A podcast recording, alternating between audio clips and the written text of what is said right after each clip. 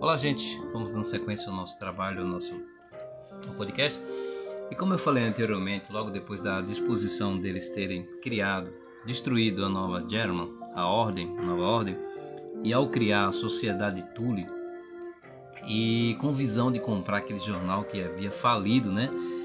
Eles tinham para mim uma carta na manga. Por que, que eles tinham uma carta na manga? Porque esse jornal, no período, era um período de crise, estavam sendo vendidos. Esse jornal tinha dois aspectos muito importantes que cairia como uma luva na mão desses, não vou dizer, esses sábios homens da época, né? É, eles tinham uma ideia um tanto ilusitada, porque eles observavam, então era um tempo de crise. E por que não comprar esse jornal? Porque nós temos algo mais para frente que se encaixaria com o perfil de Joseph Goebbels, seu grande ministro de propaganda, mas vamos ao que interessa. Depois falamos sobre Goebbels. Então é o seguinte, eles compraram esse jornal e esse jornal tinha dois aspectos muito interessantes que eram tratados dentro da redação desse jornal. Um deles era uma coluna que falava, que falava sobre o antissemitismo. Tá entendendo? Essa coluna era muito interessante e a outra era sobre corridas de cavalo. É, por falar em corrida de cavalos, se vocês não assistiram aquela série da Netflix dos irmãos os irmão Clyden, os irmãos Clyden, é muito boa. Por estar estudando esse material, me veio um insight, eu me lembrei dos irmãos Clyden. Então, falando sobre o jornal, ele tinha essas duas matérias que era, sabe? Inclusive, eu acho que elas foram inspiradoras e mantidas dentro do jornal, né? Como é, foi previsto eles compraram esse jornal. Eu creio que eles manteve ali essa ideia, né, de manter esses dois, essas duas páginas que era bastante interessante, que era corrida de cavalo e o assunto que era bem tratado no jornal sobre o antissemitismo ali, né, naquele período, né. E o, a pessoa que comprou foi o Karl, Karl, Karl Rapper, né. Desculpa aí, o Er, Karl, Karl Errer tentar pronunciar da forma mais possível. Não sou muito bom não, meu alemão. Uh, perdoe, gente. Viu? E o Ecker, que era o, o editor do jornal, né, convidou Hitler, né, para ser padrinho, meninos. É isso aí mesmo que você está ouvindo. Ao comprar o jornal, ele falou assim, eles tiveram a ideia, falou, é, vamos convidar o Führer, o Hitler, para ser padrinho do nosso jornal entendendo que vai ficar melhor, vai fortalecer mais a nossa hegemonia, a nossa amizade.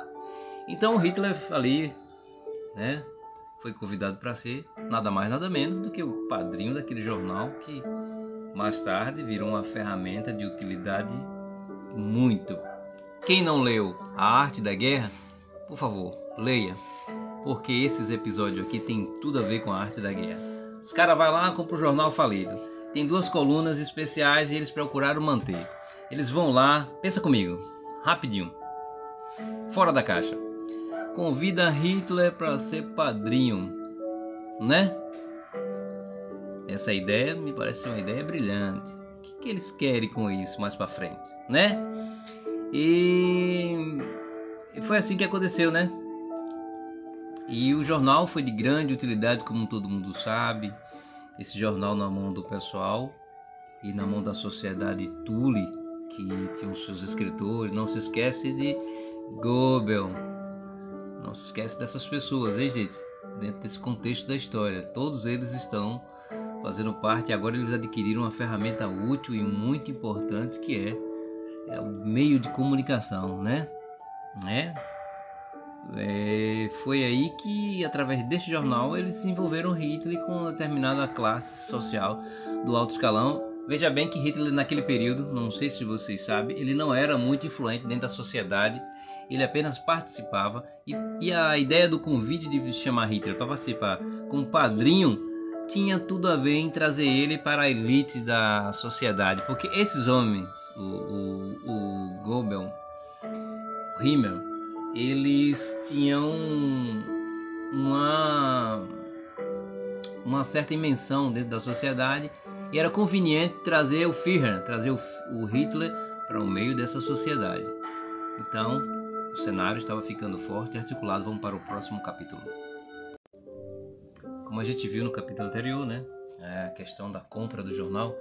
Lá por volta de 1920, Direct Hector, Direct Hector, eu acho que é assim o nome do cara.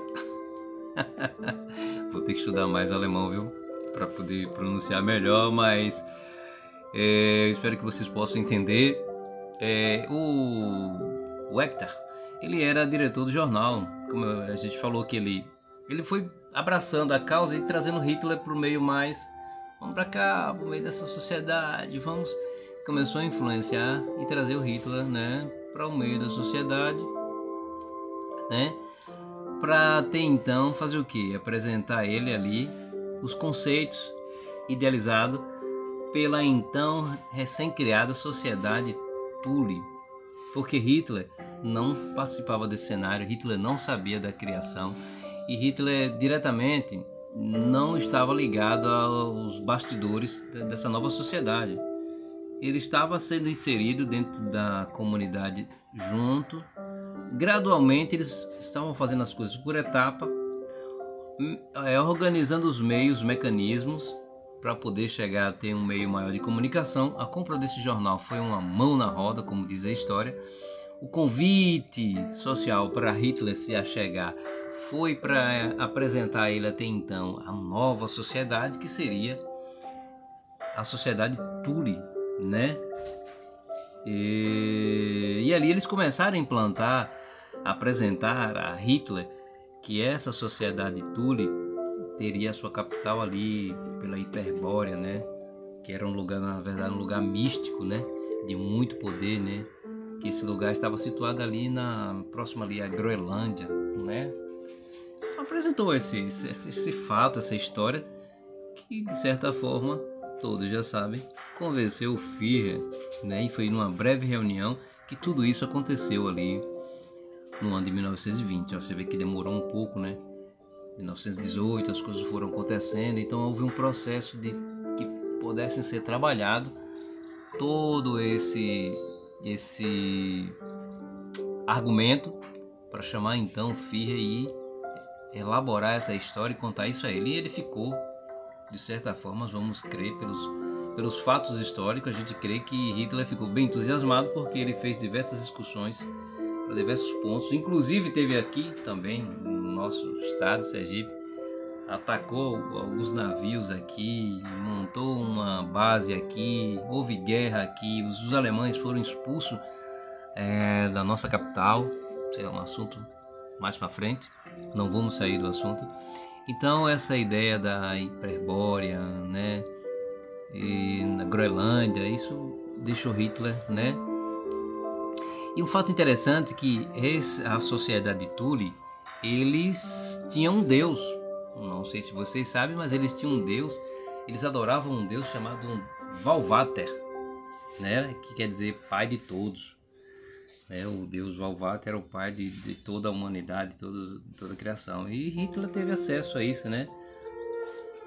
E, inclusive o, o Valvater na cultura germânica lá é o Odin, pai de Thor, se não me engano, Odin.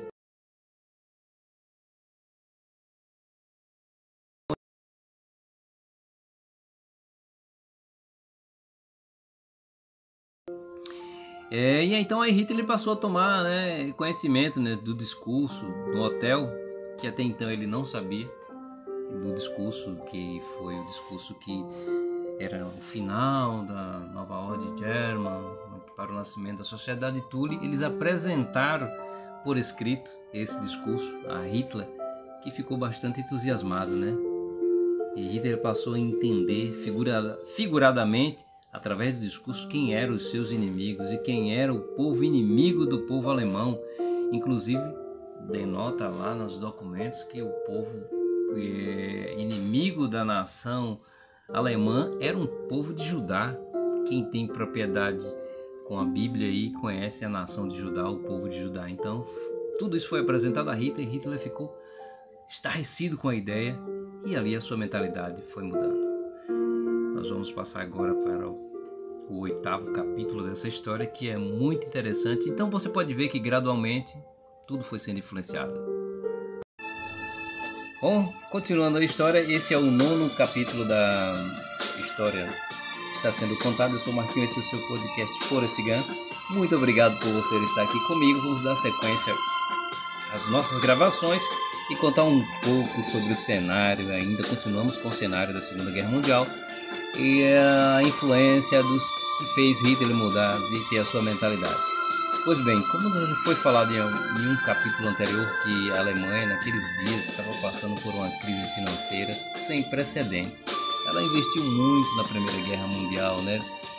Então ela estava numa crise, mas havia uma elite, uma, um povo que dentro do corpo alemão ali, dentro do exército alemão, dentro da sociedade alemã, não estava passando por tanta coisa assim não. Como você sabe, o sistema de crise funciona assim. A crise atinge algumas pessoas da, da, da, pirâmide lá embaixo e não atinge todas as pessoas do topo da pirâmide. Pois bem, né? Logo após a Primeira Guerra Mundial, ela se endividou, né? E tinha um, em particular um pessoal que não sofria crise, cujo já incitava a ira de Hitler. E agora com todo esse pacote, né? Com toda essa ideia implementada com aquele convite para que ele fosse padrinho do jornal e ao ouvir aquelas coisas, o homem ficou feroz. Ficou feroz até porque, desde a sua infância, ele já sabia, ele já tinha uma visão de que algumas pessoas do, do tipo os caucasianos, né, os europeus e os judeus, o incomodavam de uma certa forma. Incomodava ele de uma certa forma que é, ele não, não engolia aquele povo de forma alguma ele engoliu aquele povo. E aí, o que que acontece? É... Sempre alguém vai, vai, vai ter que pagar. Vai ter que pagar. Eu não gosto de você por essa razão e por aquela. E Hitler criou uma certa antipatia aos judeus, tá entendendo? Porque era um povo que não sofria crise. Por sinal, se você não assistiu Hitler e Varsóvia, Varsóvia, se você não assistiu a lista de Schindler, Amor e Ódio são dois, são dois, três filmes excelentes. Eu convido você a assistir para você entender melhor a narrativa desse podcast e a história que eu estou contando aqui acerca dos bastidores da Segunda Guerra Mundial e o ocultismo dentro do nazismo, né? Não só dentro do nazismo, como em toda a Europa, em vários lugares, como nos dias de hoje, o ocultismo é uma vertente muito influente e os bastidores são movidos através das é, emoções ocultas, coisas que acontecem e você não sabe como e de onde veio, né? Isso é basicamente não só ontem como hoje, o mundo ainda gira através dessas forças ocultas, desses conhecimentos herméticos, dessa sabedoria velada e fechada que muitas pessoas hoje não têm acesso, né? É... E Hitler ali, na sua audácia, tinha motivos de sobra para se levantar contra o povo judeu contra a nação judaica, como também os caucasianos e nenhum daqueles que faziam parte daquele corpo ali, né? Então, mas o povo alemão não estava gostando muito. O povo alemão ficou um pouco revoltado porque, apesar das promessas, é, e aconteceu muitas coisas controversas, cujo o povo se voltou contra Hitler e achava que Hitler, na verdade, estava sendo fascista. E aí vem o propósito e a ideia do que eu falei antes. Por que, que essas coisas elas eram veladas? As pessoas não tinham acesso e conhecimentos desses propósitos. Porque algo poderia sim sair errado, tanto positivamente, porque o propósito deles era induzir o principal, ou seja, criar um membro, alguém influente. E Hitler se destacava com esse perfil de ser uma pessoa influente para representar a nação naqueles dias ali, então foi exatamente o que eles fizeram, moveram as suas ações, as suas influências para tornar Hitler aquela peça ícone né, do, do, cenário daquela época ali. Foi exatamente o que aconteceu. Então todos já sabem que Hitler, por tentar fazer alguma intervenção, foi acusado como da, querer dar golpe de Estado e foi acabou indo para Chilindró. Todo mundo sabe que Hitler foi preso eu não confio muito nisso não. Eu acho que isso aí faz parte de um programa articulado, mas de lá o homem saiu mais forte, muito mais forte, e ali surgiu o Menkauf, minha luta, que nós falaremos no próximo episódio. Cada episódio tem 5 minutos. Vamos para o próximo episódio.